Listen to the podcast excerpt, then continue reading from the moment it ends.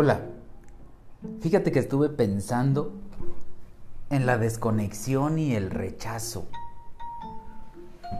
Hay ciertos temas que vivimos todos los días y que guardan una relación directa con la desconexión y el rechazo.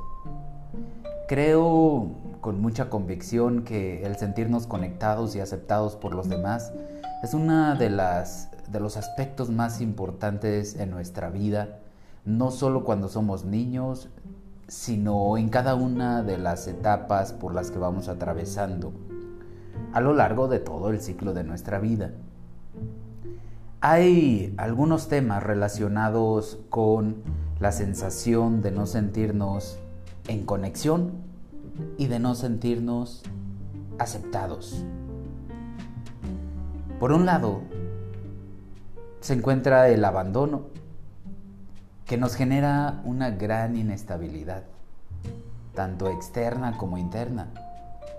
El abandono vamos a definirlo como la inestabilidad que percibimos de nuestra propia conexión con otras personas significativas que son muy importantes. Cuando se carece o cuando se vive, mejor dicho, el tema del abandono de una forma muy intensa, es probable que interpretemos que las personas más importantes en nuestra vida son emocionalmente imprevisibles o que están presentes por error o que de alguna forma morirán o que nos abandonarán por alguien mejor. Por otro lado, también la desconfianza, el vivir, el percibir nuestra relación con los demás y nuestra relación con, nosotros mismos desde la desconfianza o desde el miedo al abuso es creer que pues que las otras personas nos usarán para sus propios fines egoístas, que nos maltratarán, que nos herirán, que nos humillarán o que constantemente nos mentirán o bien que nos manipularán. También dentro de las cosas que nos llevan a sentirnos en desconexión y en rechazo es vivir la privación emocional. ¿Qué es esto? La privación emocional pues es la expectativa de que el propio deseo de conexión emocional no será debidamente satisfecho. Podríamos identificar tres formas de privación. Por un lado, la privación de cuidados, que es creer de que los demás no nos dan afectos o atención o compañía. La privación de empatía, creer que hay una ausencia de escucha o de comprensión de aquellas personas que son realmente importantes o relevantes en nuestra vida.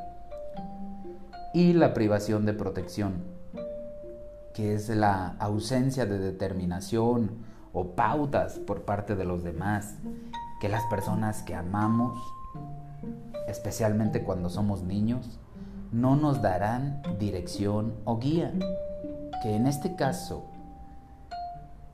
esa dirección y guía solemos estarla esperando pues de las personas más importantes en esa etapa, en la primera infancia, que son nuestros padres. Otro de los aspectos que generan esa sensación de desconexión y rechazo es la imperfección, un sentido de imperfección o de vergüenza. Este es un sentimiento de ser imperfecto, malo, inferior o poco merecedor y con miedo al rechazo de los demás. Los defectos pueden ser privados o públicos, según sea la percepción. Cuando son privados, eh, empezamos a vivirnos y a actuar desde, desde un egoísmo muy marcado, con impulsos agresivos o inclusive experimentar eh, la creencia de que tenemos deseos sexuales inaceptables. Por otro lado, los defectos públicos haría referencia a, a, creer que tenemos un aspecto poco atractivo o experimentar una incomodidad social. Otro elemento también importante que alimenta el sentido de desconexión y rechazo es el aislamiento social o lo que suelen mencionar algunos autores como alienación, de ser un extraño. Es la sensación de ser diferentes de los demás o de no encajar en el mundo social externo o, la familia.